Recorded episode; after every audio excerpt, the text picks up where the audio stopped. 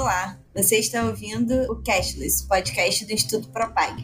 Eu sou a Bruna Cataldo. E eu sou o Carlos Jogado. E esse é o seu programa semanal para ficar por dentro dos principais debates do mercado de pagamentos, com análises sobre inovação, regulação e tendências do setor. Olá, bem-vindos a mais um Cashless. Tudo certo, Ragazzi? Bom, Bruna. Tudo bom. A gente vai falar aqui um pouco sobre Open Insurance hoje. Na verdade, a gente vem falando desde o ano passado sobre Open Banking, mas recentemente o Open Insurance, sistema aberto de seguros, teve alguns avanços, anúncio de conselho, diretriz lançada, cronograma. E tanto o Banco Central quanto a PSUSEP passaram a falar em um projeto de Open Finance a partir disso. Então a gente está vendo ali um cenário de transformação constante, rápida, que a gente precisa acompanhar sobre esses movimentos de abertura do sistema financeiro, né? Pode ser banking, pode ser insurance, mas virtualmente é uma abertura do nosso sistema financeiro. Começando pelo Open Insurance, que é um assunto que a gente ainda não falou aqui no podcast, mas a gente fez um webinar sobre finalzinho de julho. Acho que vale dar uma explicada. O que ele é, como ele funciona, se ele segue os mesmos princípios do Open Banking, para a gente poder depois fazer uma discussão mais de qual é essa trajetória que a gente está seguindo aí com a abertura do sistema financeiro. Ah, ele segue sim, né? No final das contas, a lógica é muito parecida. É uma lógica de você tentar, de alguma maneira, empoderar os consumidores de serviços de seguros, né? E aí outros serviços correlatos, previdência complementar, capitalização, para eles poderem compartilhar informação com instituições que também estão autorizadas, credenciadas pela SUSEP. Né? A lógica é, é um pouco operacionalizar e padronizar esse compartilhamento de dados, garantindo segurança, privacidade, para que você consiga, de alguma maneira, começar a receber algum tipo de serviço, produto de outras instituições que você estava de origem. Lógico, é muito parecida do Open Banking, também esse, esse compartilhamento precisa do prévio consentimento. A lógica do prévio consentimento observa os mesmos parâmetros de manifestação livre, informada, prévia, inequívoca, e também a limitação desse consentimento a finalidades determinadas. É parecido, bem parecido mesmo. Ele está dentro do mesmo ambiente, do mesmo ecossistema, você fazer isso. A lógica é que você consegue no setor de seguros, a partir daí, né, ter, mesmo a partir de dados de dispositivos móveis que vão ficar monitorando os bem segurados, desconto maior para o cliente, para o consumidor, que de alguma maneira se demonstra mais cauteloso. É uma lógica mais macro de você conseguir reduzir o risco, trazendo maior certeza sobre é, o perfil daquele determinado cliente. E aí vários serviços vão surgir. Né? A gente está imaginando que os primeiros sejam os agregadores, para você poder ter uma visibilidade de todos os seguros contratados, você conseguir integrar isso com a sua conta bancária, e, e mesmo que você utilize provedores diferentes para cada um dos tipos de produto, então você tem maior visibilidade sobre isso. Consequência prática, a partir disso, maior competição, o primeiro delas, uma lógica, vários comentários nessa direção, né, porque você começa a mudar o eixo do mercado, muito focado em oferta, para você focar em demanda, para você ter o tipo de serviço e, consequentemente, também mais eficiência alocativa, você saber qual é o preço certo para cada categoria de consumidor, dado o produto. E tem gente dizendo que, inclusive, né, o perfil, o tipo de benefício que vai surgir a partir do Open Insurance pode ser até maior do que o Open Banking. Não só porque a análise de dados é o núcleo mesmo do produto, serviço securitário, né, então é, o potencial de disrupção pode ser, quem sabe, até maior. Como um outro lado também, é o próprio perfil da demanda que você tem hoje em dia, né? Dado que a lógica do custo de você ter uma pólice de juros também decorre muito de incerteza sobre o futuro, naturalmente pessoas de alta renda têm um preço de reserva maior, então ela aceita esse custo maior, esse preço maior para contratar o seguro e se prevenir contra essa incerteza. O, que você pode fazer, na verdade, quando tendo mais dados, reduzir essa incerteza e você conseguir reduzir o preço. E com isso, você consegue nivelar o preço da forma mais correta e ampliando a base. Então você muda muito a essência do modelo de precificação de seguros e, consequentemente, você pode ter aí um movimento de inclusão financeira. Um ponto que é legal destacar também que a expectativa, talvez até de resultados mais representativos do que o Open Banking, está associado também ao fato de que o histórico de dados necessários para oferecer seguro é muito maior, né? Então, isso é um ponto que é, a gente já viu ser destacado, no nosso próprio webinar foi destacado também, que como você precisa de uma base histórica muito grande para conseguir precificar né, o risco, a dificuldade de competição acaba sendo maior. Isso também acaba acrescentando a questão. E um outro ponto que foi bastante destacado na conversa que a gente fez, e a gente tem visto também sido bastante destacado nas conversas e materiais que saem sobre o assunto, é a relevância da criação das sociedades iniciadoras de serviço de seguro, né, a CIS, dentro do escopo do Open Insurance. E aí ela gera curiosidade, a gente inclusive recebeu várias perguntas sobre isso lá no chat do webinar, Você pode explicar um pouquinho melhor o que é a CIS, por que, que ela se destaca entre as expectativas da política, como ela funciona? Ah, porque ela tem funções interessantes, né? De um lado você tem ela como uma prestadora de serviço de agregação de dados, ela funciona no final das contas uma lógica também de dashboard para você poder acompanhar. É, ou ela é, na verdade, o ponto de contato do cliente ou do usuário. É quem vai fazer a, a contratação de seguro, né, vai fazer o aviso de sinistro. Ela tem uma dinâmica que vai poder fazer essa inter, inter-relação entre o usuário de serviços seguros e as empresas seguradoras. A gente vê é, figuras parecidas com isso também em meio de pagamento, a gente vê esses, essas figuras também surgindo no mercado de crédito. É um, é um modelo novo de participante de mercado que funciona aí para poder facilitar essa interação entre cliente e provedores de serviço.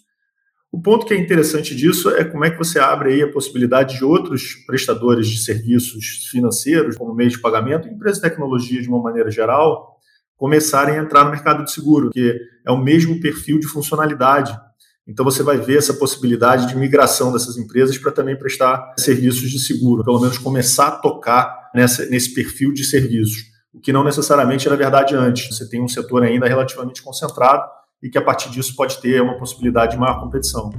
Para saber mais sobre o assunto, confira o webinar Open Insurance, Estruturação e Reflexos no Mercado de Seguros lá no nosso canal no YouTube.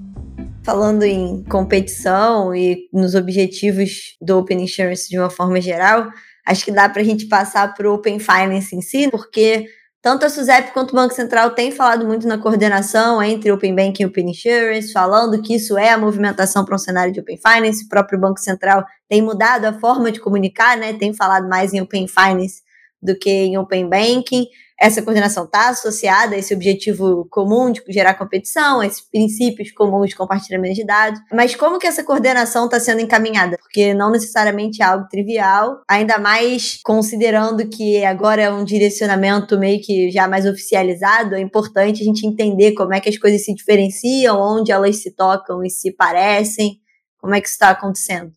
Esse modelo de integração, ele, ele naturalmente iria acontecer, então você vê essa coordenação entre o SUSEP e o Banco Central como algo que faria pouco sentido não ocorrer, né? Porque assim, a razão é simples, no final das contas, o que você está falando, quando você sai do Open Banking e você coloca o Open Insurance e você constrói uma lógica de Open Finance, você está falando uma situação que é nada mais do que uma expansão da ideia original de Open Banking. No Open Finance, você está falando, na verdade, de um grupo maior de instituições que vão fazer parte desse sistema de troca de informações. Originalmente, você estava imaginando só em bancos e fintechs, e depois você vai para um outro modelo que é muito mais amplo, você vai começar a incluir as corretoras, os fundos de previdência, a companhia de câmbio. Então, assim, como a gente falou no início hoje do, do episódio, a lógica é que você vai ter, assim, o consumidor autorizando o uso dessa informação e o grupo de instituições que vai receber essa informação para as quais ele pode autorizar é muito maior, porque você vai começar a ter também um cruzamento desses dados. Então, você pode dar os seus dados bancários para companhias de seguro que vão ter informações sobre o seu histórico financeiro e, eventualmente, você pode conseguir até condições melhores. A ideia disso né, é você sair de um grupo menor, bancos, instituições financeiras, e ir para um grupo maior, onde você vai considerar, como eu falei antes, corretoras, fundos de pensão, fundos de previdência e também as plataformas de investimento. É quase como se fosse um segmento natural de expansão dentro do modelo. E a partir disso você já começa a ver as consultorias começando a considerar qual é o impacto. No final das contas, você tem um lado das empresas que eventualmente não vão se adequar a esse modelo de negócio, que podem ter perdas bilionárias, né, sem conseguir implementar esse novo sistema, dado que o cliente vai assumir o protagonismo, então você não vai ter tanta segurança e tranquilidade em relação à maneira como você vai gerenciar seus clientes, a maneira como você vai gerenciar os seus produtos e, consequentemente, margens e, e faturamento. E do outro lado, como você vai poder ter esse impacto de inclusão, muito provavelmente você vai conseguir um, um crescimento médio anual muito grande. Tem estimativas na ordem de 20% entre o já passado 2018 e o futuro 2026, né? Tem muita possibilidade e potencialidade nesse movimento, mais ainda agora que ele está sendo expandido para outros horizontes pensando em toda essa potencialidade do movimento, esse caminho meio que natural, essa expansão meio que natural do Open Banking, Open Insurance para o Open Finance, assim como essas agendas individuais avançam internacionalmente, porque isso é uma coisa que a gente vem acompanhando aqui com frequência, pesquisa que a gente faz aqui no, no próprio Cashless, que o Open Banking é uma agenda que está avançando internacionalmente relativamente rápido até, em termos de adesão dos países. E esse desdobramento de ter um Open Insurance, de caminhar para um Open Finance, ele também está avançando nesse ritmo? Tem algum caso que se destaca? Ou o Brasil está se destacando nesse sentido? Qual é a, a situação atual? Se destaca sim, o Brasil se destaca, né? Porque a ideia do próprio Banco Central da SUSEP é fazer essa coordenação no final das contas, você está imaginando aí talvez o primeiro país que vai conseguir definir por regulação um padrão único de compartilhamento de dados e de serviços. E aí abrangendo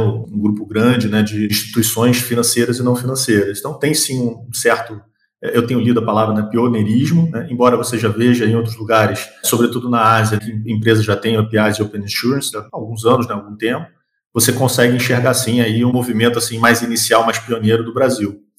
A gente sempre fala, né, não é novidade para quem escuta a gente, que o Reino Unido está dentro desse pacote de autoridades que estão buscando algum tipo de expansão do movimento. Então, para ele já estava previsto também essa ideia de você poder abranger todos os segmentos e produtos dos serviços financeiros e esses não financeiros, mas que são agregados. Né? Então, a ideia de você já começar a compartilhar a poupança, previdência, investimento, hipoteca, seguro, estava dentro do escopo lá, não é uma situação totalmente fora disso. Acho que agora não só a gente está indo na, na, mesma direção que o pessoal lá de fora, como a gente está começando a ir na mesma velocidade, em alguns casos até antecipando, porque eu acho que o bom relacionamento que os órgãos é, financeiros no Brasil têm, né, SUSEP entra desse, não exatamente financeiro, mas correlato, está ajudando a fazer com que esse movimento ande junto e você consiga fazer esse bloco. Ao invés de você começar a jogar para momentos posteriores, inclusão dessas novas instituições, você já antecipa, porque provavelmente o procedimento vai ser parecido e você vai conseguir os benefícios mais rápido. Tudo que a gente falou aqui só mostra como todos esses movimentos estão acontecendo muito rápido. O Open Bank, a gente começou a falar sobre ele ano passado, agora a gente está falando em um pioneirismo possível é, em um Open Finance.